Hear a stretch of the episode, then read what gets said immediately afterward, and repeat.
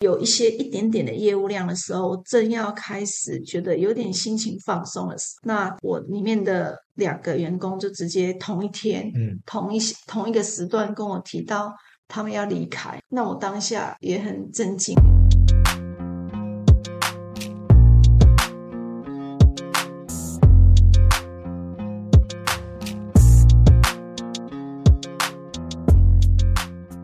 Hello，大家好，欢迎来到小老板的拆弹人生，我是频道主持人尤胖。那这个频道呢，是通过创业前辈及专家们的经验分享，来帮助小老板们靠近发财、远离破财的频道。创业者啊，一定会碰到许多的阻碍，而这些阻碍呢，就像是炸弹一样。透过创业前辈的经验分享，让这些经验呢，就像是拆除炸弹的方法一样，可以帮助正在准备创业或刚创业的你，解决面前所面临的危机，也帮助你少走一些歪路，少踩一些坑。本集呢是创业前辈的经验分享系列，那我们聊的主题是：你的鸡蛋放在同一个篮子吗？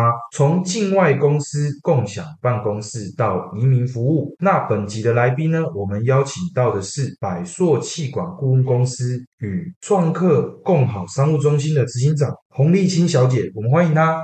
Hello，大家好。好，各位听众大家好，欢迎刘胖邀请我来这个节目，希望等一下的分享能带给大家一些呃一些生活上或是不管工作事业上的一些启发或分享。一定会的。那我先简单介绍一下，就是洪执行长，我这边就称呃洪执行长叫 Sharon。好，好，那跟 Sharon 会认识呢，是当初这个创客共好有举办创业家的联合讲座，那当天我也有来分享我的 Podcast 的节目，那当场呢，Sharon 就很热情的想要了解说，哎。到底什么是 Podcast？它可以做什么样的运用？所以我们就开启了今天这个访谈的契机。那 Sharon 的背景呢？他是拥有十年以上的境外公司的设立经验，自二零一六年呢就创立了这个百硕顾问。那到今年呢，其实已经满第六年。对，那接着在二零一八年的时候创立这个创客共好商务中心，至今也已经满第四年了。那也在去年呢，二零二一年取得移民顾问公司的资格。那我们是一个创业访谈的频道，这。边我就跟想要跟薛伦请教，就是说薛伦大家都会讲，就是说逃 g a b 好走，我就很好奇，就是说那你在创业之前是从事什么样的工作？可以跟大家在创业之前，其实我也是跟，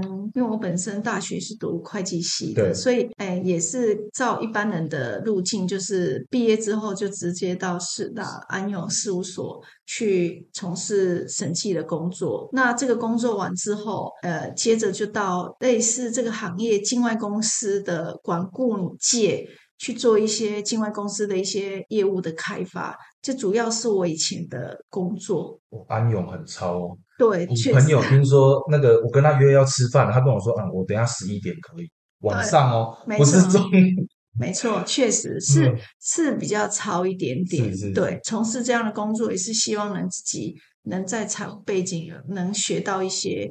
东西这样，因为其实前辈都有跟我们这样做一些分享，所以大家如果有人要去会计师事务所工作，可以仔细来听听那个那个学员的分享。聊到就是说你在创业之前的是从事的工作了，那我很好奇，就是说当初为什么会决定要创业？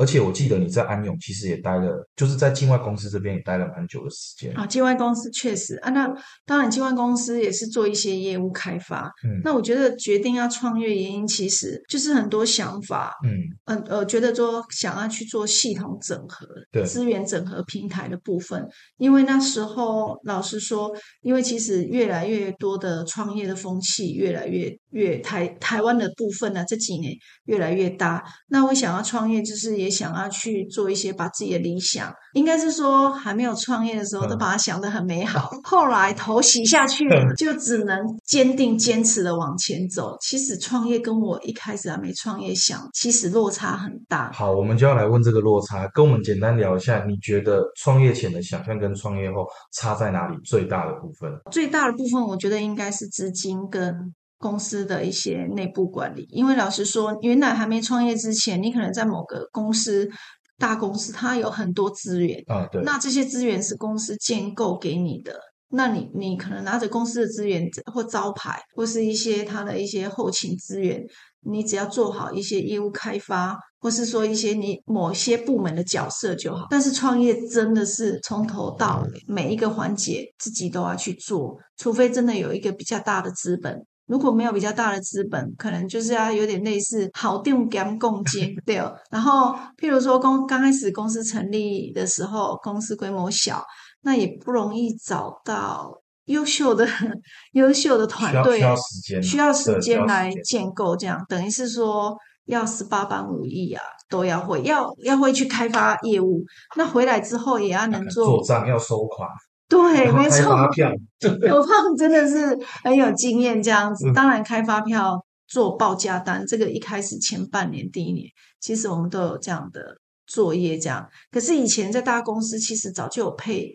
助理、秘书或是后台，公司规模大、部门大，其实这些事情都有 support 跟资源。但是真的出来创业，那最最最最重要的一个就是还是资金的问题，因为一开始投入的一些成本跟你可不可以撑过多久，这是最重要的。我觉得还是应该是所有创业者。最在意的还是这个部分。我我这样问好了，你当初预设你想要创业的资金啊，跟你实际开业之后，你你发现是够差很多，还是说哦还好我抓的大概差不多的？啊，因为可能本身是财务背景，所以其实是抓的差不多，但是。但是最难的是在这个执行过程，是对，而且是恨铁不成钢，希望能再多一点，就是就是他的预期啦。当然投入是投入是一个金额，但是你希望它产出的运作，对，是的。你讲到那个口径讲共间哦，我突然想到一个，就是刚我们在开录之前又聊到，就是说我之前有访谈一位那个快捷店的执行长，在分享他那一集的时候，我印象很深刻，就是他那个招牌哦，电钻啊，他也要钻啊，然后那个花圃的那个水。泥掉了，他也要，然后那个 那个什么，那个装潢然后欠什么的，他也手工制作。老板没有很轻松，大家可能会觉得说啊，你当老板你就啊很好，你就交给别人做啊。那是后来，后来你把它做到一定规模，你还有机会交给别人。前期不可能啊，你什么店面装潢，你跑客户记账啊，然后甚至连连电话你要安排几条线，你都要自己先想好。对不对？没错，对，没错。有感觉，很有感觉。果然，尤胖是不是也有创业分享房？我，房很多了，房很多，大家都分享，都是对啊，都都碰到其实一样的问题啊。所以其实也是给各位听众一个心理准备，就是说，你当要决定创业的时候，请把以前你在大公司觉得哎大家都分工很细的这个心态，可能要稍微调整。是你创业之后，其实很多事情你要自己来处理。嗯，好，那其实，在之前跟你碰面的时候，你有跟我聊到一句话，是说不好被领导的人成为老板以后，也不容易领导他人。其实这句话一直印在我心里面，我觉得说这句话很有意思。那你可以跟我们的听众来分享一下，就是当初为什么会有这样子的感觉？会有这样的感觉是，己其实以前在工作的时候，你会有这样感触。以前在工作的时候，会觉得说，哎，上面的 boss 或主管他们会交付任务。老实说，以前在没有换位思。思考之前，常常觉得，哎，这样不行啊，那样不行啊，这样没办法执行啊，这样资源不够啦，support 不够。对，其实如果正面能量不够的比较多，负面没办法接受别人领导，那之后换位置之后，其实应该我觉得这个有点类似换位思考。对，有办法就是说，今天我当老板，我有办法换位思考员工在想什么，或是我当人家员工的时候，我也可以像像现在讲向上领导，或者说换位思考，为什么老板会这样想，主管会这样想，那我会觉得。说，如果你只只呃在一般公司上班，如果在不管大公司小公司，没办法做好被领导，被领导为什么可以好好的被领导？因为你有去换位思考到另外一个角度，你可以理解他的做法的时候，我当然被领导这个角色做得好。哪一天我有机会在换位置的时候，我可以做得更好，因为我还没在这个位置的时候，我就已经有这样，我已经有可以理解对方的思考模式。当我哪一天。就直接换上，把老板换掉的时候，那今天我有一个计划，我需要这里的两三年的工作历练，那我就好好的在这边被领导，那顺便理解。领导人他的思考模式，哪一天我时间到了，两年、三年或五年，我的规划到了，我今天跳过来当领导的时候，我更能胜任这个位。因为我之前在被领导那个位置的时候，我就很努力的在思考、在学习、在理解这个位置换位思考的模式。我可以请教一下，你之前在境外公司工作的时候，你就有这样子的？想法应该是说，我尽量理解，尽量去理解，然后我尽量了。当然还是会有一般员工的心态，这是难免，难免。对，但是尽量理解，说老板或是之后的主管他怎么去思考这些问题，尽量做一些换位思考了。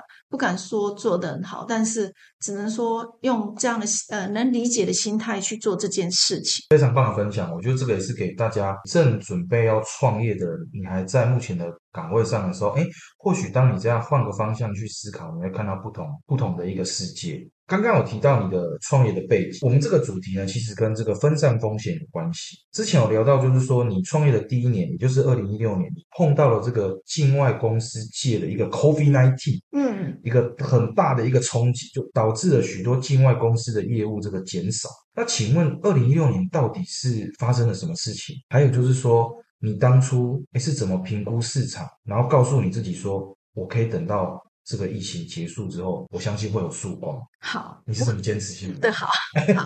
其实，因为境外公司在二零一六年的时候有一个反避税条款，对，所以很像有点这个举例很好，像境外公司借的 COVID nineteen，整个呃这个业务量缩减了很多，或许有一半或三分之二业务量去缩减，应该就等于是扣。境外公司借了 COVID nineteen，那刚才尤胖问我说，当时是怎么面对这些问题，或等曙光来，怎么坚持下来？其实，其实很多就是偷袭了。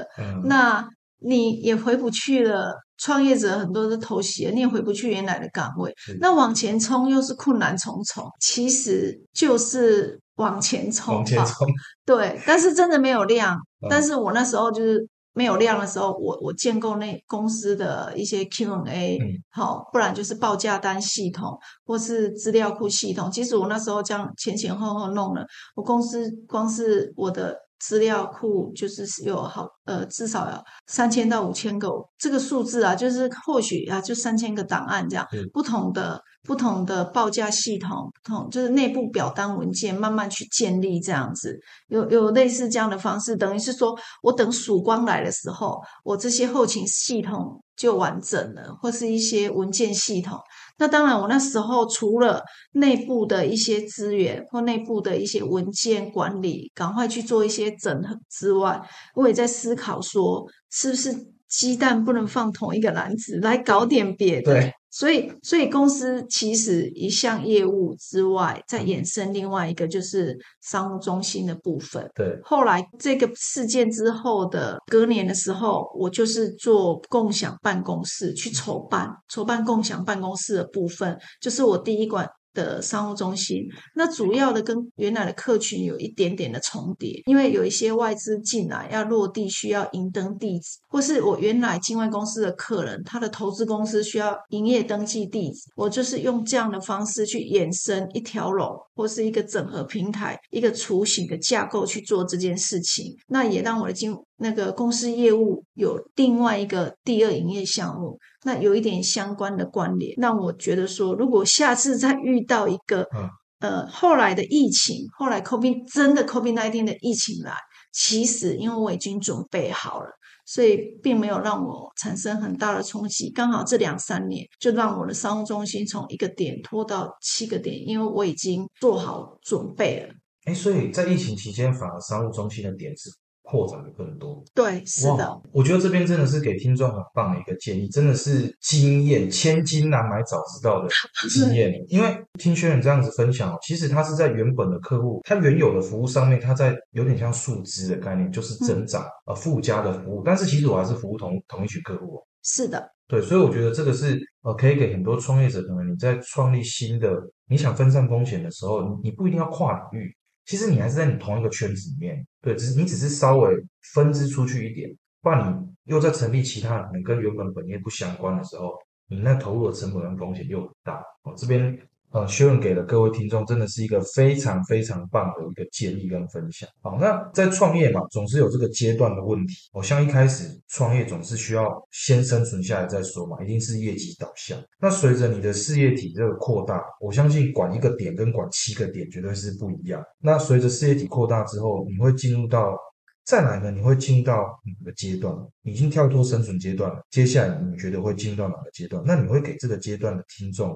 有没有什么样的建议？这样子。好，那基本上好不容易熬过了呃生存之战嘛。对。那再来应该是说，现在的一个阶段是先求规模，先求市占，是再来求获利。那现在的获利，并当然未来还呃公司经营还是得求获利，但是目前的第一个顺位就是市占规模才是我现在的主要的重心，这样是这样的对？对，那呃再来就是说公司开始刚才提的一个点变七个点，怎么去做管理？那这个部分就是做一些分层授权，有一些部分的话就要给前线的人员。就是做一些呃，他的目标跟管理制度，给他们目标去制定去完成，因为变成我没办法像以前一样，第一个管的时候，老师说我都亲自在现场。那现在 真的是好就感对对，但是现在没办法做到这些事情那我们只能说透过制度，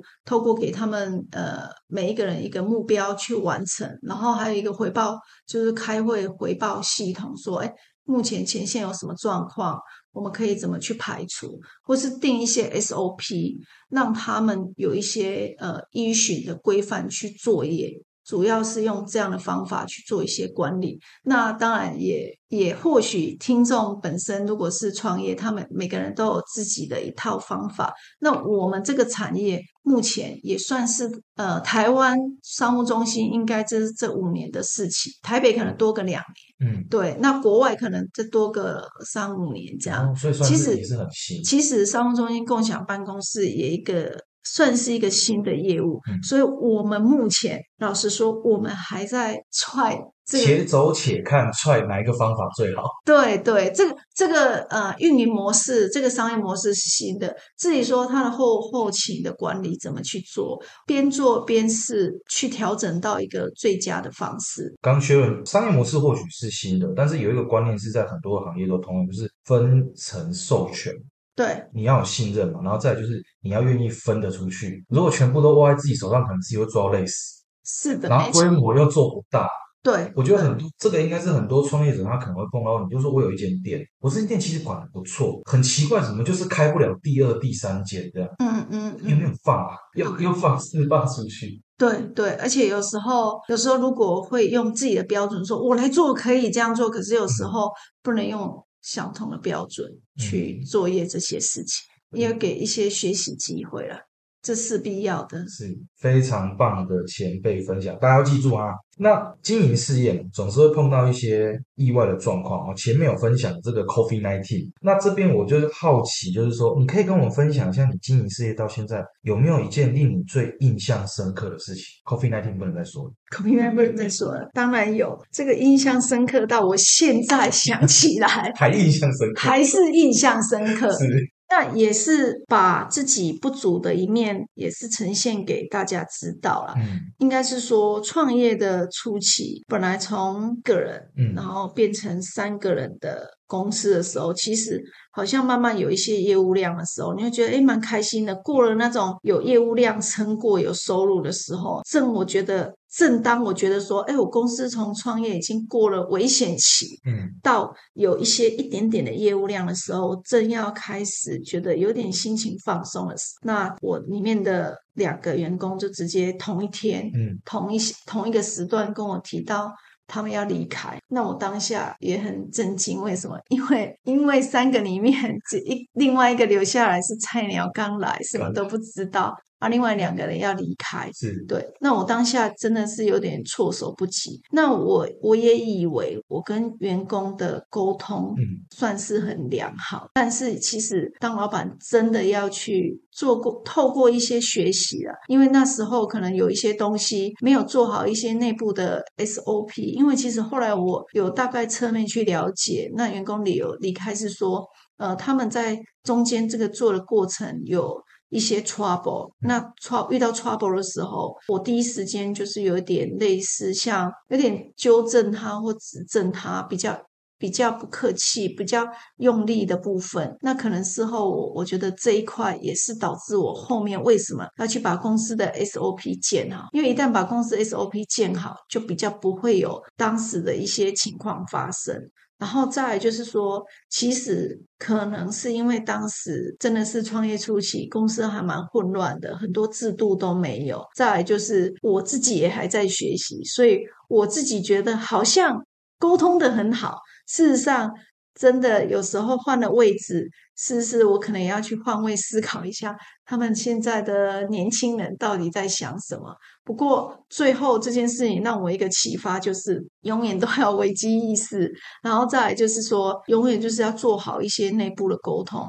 对，多做一些，花一点时间在沟通，因为那花那时候花比较多时间在业务端。对，那多花一点时间去沟通、去了解，或是针对某些案件内多去讨论，或者说能互相理解。这个就是没有那时候没有敞开心胸来谈，不过这个我觉得这个也是永远的课题，包括现在，包括内部的管理，包括一些员部呃员工沟通，包括创业第几呃第二年、第三年也有一些。劳动基准法的修正，其实现在劳资意识蛮抬头的。对这种小型创业的公司，其实是比较辛苦。薛润其实跟大家分享了一个他过去碰到一个很大的挫折。那这边我觉得说，其实很感动的是他愿意分享这件事情。然后再来就是，为为什么会建立 SOP？其实刚刚就是讲到，因为沟通，我们认知的。状况不一样，哎，我员工理解的是 A，然后老板说的是 B，然后老板问你说有没有问题，然后你说没问题，很多人应该都有这个经验吧。老板问有没有问题的时候，一紧张或者是不管有没有问题，你真的都直接先回答没问题，因为认知不相同嘛。员工当下可能认知，哎，老板问我的事情是 A 的话没有问题啊，但是老板其实问的是 B、C、D 也 OK 吗？对对对，你 是员工还没有想到嘛，所以沟通上出现了一些落差。不是对错了，是落差。那 Sharon 他为了去调整这个落差，就建立了他的可能呃行政流程的一些清单，或者是业务手册等等的。那去确认说，好，我阶段一二三四五都完成了吗？好，都完成了。那老板跟员工看的都是这个一二三四五这些步骤，就不会有。沟通不相同的问题，这样也是从这个经验上面学到了一个很大很大的一个一个调整的方式，然后分享给大家。所以真的是要感谢学文，嗯，这是血淋淋的血淋淋的经验分享。对，现在还在流眼泪，辛苦辛苦。好，这个也是各位创业者需要去学习的课题。好，那呃前面聊了创业的部分嘛，那其实创业呃我们会认为它是一个家庭形态的改变，就是。创业其实不是你一个人的事啊，就是它涉及到你的人生，它会影响到你的配偶，它会影响到你的家庭哦。所以这边呢，我就想要跟你来啊聊一下，就是说你在创业之后，你的整个生活形态都会改变。那当你要决定要创业的时候啊，你的家人他们有什么样的看法？他们是支持的呢，还是是反对的？那当初怎么解决这样的问题？这样。可以跟大家分享一下家人的看法，因为其实家人是没有做过，就是去创业这样子啦。当然，刚开始一定一定是他，应该是说会支持，但是心里会担心啊。支持对父母，对父母应该是支持，但是会试一下去了解，哎哎，状况怎么样啊？会不会听说？听说现在经济不景气啊？听说 COVID nineteen，呃，很多企业都撑不住了。那对我们有没有影响？这个一定是会的。是。然后另外是我另外一半的支持是，后来其实是有加进来我们整个团队的运作，然后一起。所以有时候生活形态的改变是初期的时候跟另外一半的时候，回家还会再讲工作。那当然经过很多磨合，现在已经说好了，是回家就是不讲工作啊。那个工作事情呢，就跟下班卡一样，打了下班卡就放在公司。对，或是说难免会讲到，那一开始没有做好。分权，呃，某某些，比如说财务给谁，业务或是哪方面，就是做工作大项的分类，两个都一起做，所以两个都多头马车。嗯，那现在就是说用，就是分分工分工的部分，哪一块是谁做？那当有一些意见不合，就以谁来负责为主，主要是这样。所以目前还是慢慢已经找到可以。可以就是生活的平衡点，这样哦。这个也是夫妻一起共同创业，大家可以好好去参考的一个方法。那呃，创业嘛，其实很多人就是说，创业就像我的另外一个孩子一样。那创业也势必会消耗你大量的时间。那你刚刚也提到，就是说跟呃先生这边沟通之后，是下班可能就不要再谈公事了。那所以我也会好奇想问一下，说那你怎么样在呃陪伴家人跟兼顾事业之间，他去取得一个平衡这样子。好，那基本上因为我们的工作是 B to B，对，所以基本上假日客人很少找我们，所以顶多假日我们会加班，就是整理文件或是做一些提案给客人的部分。那基本上客人一到，所以我觉得倒倒是还好，说会假日晚上工作的时间。所以基本上可能是行业性质的关系，所以并没有呃比较大量的加班，反而是因为可能呃因为为了创业需要他去参加一些商会或活动，那可能比较需要花多一点的时间在一些额外的社团社交的部分。但是现在也慢慢去取得一个平衡点，就是其实一些重要的节日，其实还是会把这些社交场合的。活动给排掉，这样那平常就是有点平常就是花一点时间，那也不能说为了工作去社交。后来自己也蛮享受，嗯呃，在社交的过程。为什么？因为就像今天有这个缘分跟呃。有胖的听众们一起去做一些分享。那在社交场合，我也会听到很多人的管理，还有一些他的公司内部制度面的分享。那其实后来就当做呃这些社交就当做我的生活的一部分，因为我也很喜欢去听一些别人他创业、他经营企业的一些分享。好，感谢学员的分享。好，那你算是大家的这个创业前辈。最后一个问题就是想要跟学员这边请教，就是说在最后啊，还有没有什么话想要跟啊现在想要创业或已经在创业的听众们来做一个最后的分享？分享啊。当你想要创业的时候，就就是就是要知道头洗下去的，头洗下去很难回头。这句话今天出现三次，我对头洗下去很难回头。对，其实有些东西是就像系列人气里面说的那个回不去，有些东西是回不去的，尤其是创业往前走的时候，是很难回到一般的上班族。所以我觉得现在可以当上班族，就好好历练上班族的一些。经验，或是你的主管、你的同事给你的一些公司的制度，我觉得好好学习。因为假设你有创业的准备，这个这个经验很多都是回不去，好好打。把握当下。那至于创业当中，呃，之后会不会遇到什么问题？老实说，现在我那时候遇到了创业问题，不代表未来会遇到，因为现在的局势变化挺快的，也不代表说那时候的方式一定适合现在的方式，只能就是你想要去做一件事情，就勇敢，有不只要勇敢，而且要坚持的做下去吧。是坚持下去才能看到曙光。对，那在最后的部分呢，我还是会跟大家提一下，就是说，如果你本身是独资合伙、个人工作室、艺人公司，或者是夜市摆摊的小老板们，只要你愿意分享你的创业故事。欢迎跟我联络，我们可以再约个时间聊聊。那在最后呢，如果你觉得我们节目的内容对你有帮助，也帮我们追踪五星评价按起来。好，那今天呢，很感谢薛润来跟我们分享他的创业经验，我们谢谢他，也跟大家说声拜拜，拜拜，谢谢薛润，拜拜。